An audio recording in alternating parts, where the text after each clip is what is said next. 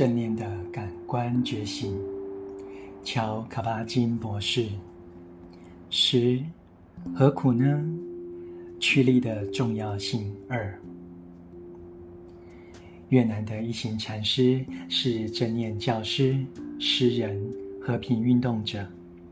他贴切地指出，人们想练习正念的原因之一是，平常大家刚好在做与正念背道而驰的事。每一次生气，就更擅长生气，更强化了生气的习惯。当事情每况愈下，我们盛怒。以至于看不到真实发生的事，在那个当下，我们已经失去心智。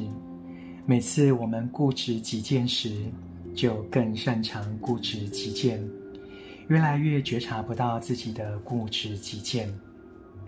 每次我们感到焦虑，就更擅长焦虑。练习可以让我们熟悉这些状况。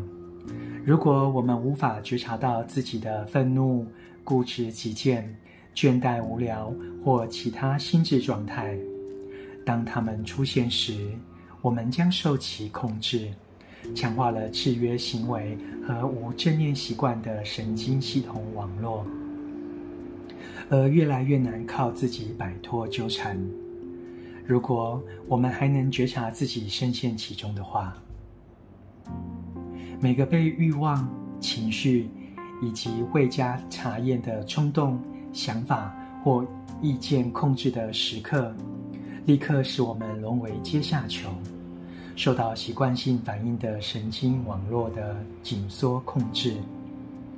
无论这是退缩的或保持距离的习惯，例如忧郁和哀伤，或爆发性的习惯，被情绪绑架。陷入焦虑或愤怒，这些时刻经常伴随着心智与身体两者的紧缩。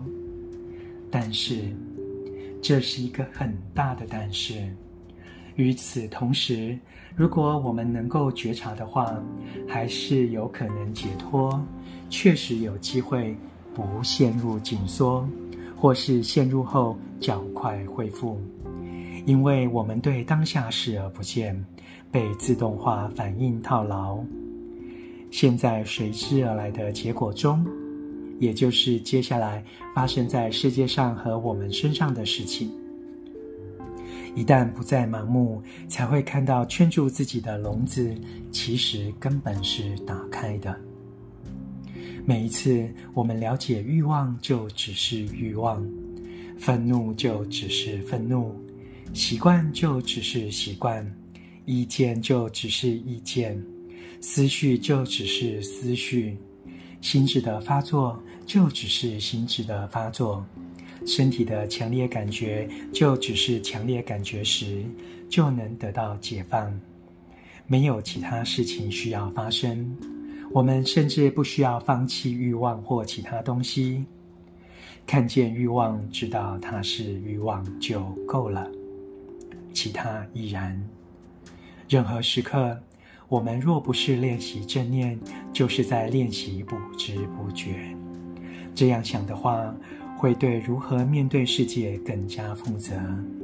所以，禅修完全不费事，因为你不是要去哪里，也无需做什么事，同时也是世界上最困难的事情。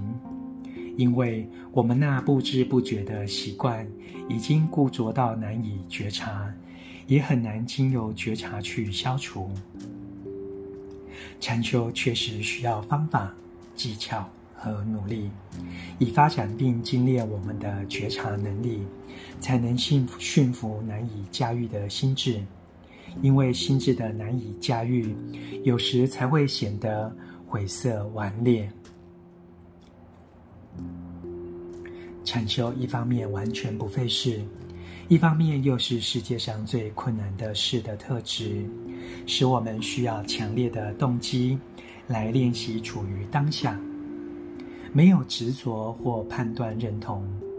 可是，如果你的事情已经多得根本做不完，重要的事情、必须做的事情，可以在其上建立任何有强烈依附关系的事情，或是可以将你带到想去的地方的事情，甚至有时候仅仅是做了就可以把笔记本待办事项划掉的事情。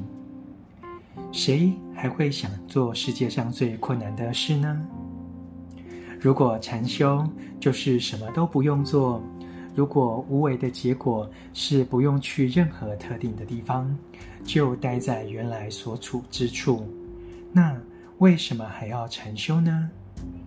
虽然无为，却要花那么多的时间、能量和注意力，我能够拿出什么让别人看到我的不努力呢？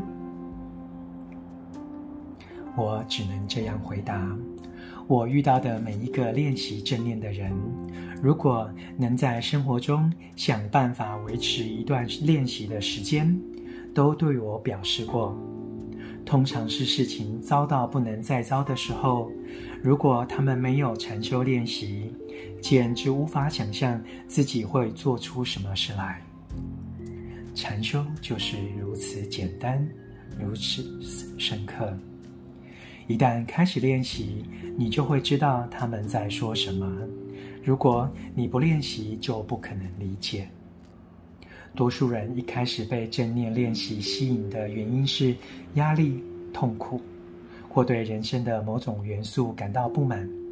他们以为可以经由直接观察、询问和对自己的慈悲这种温和的照顾，把问题调整过来。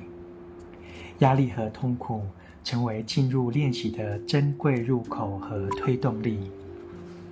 朗读正念的感官觉醒。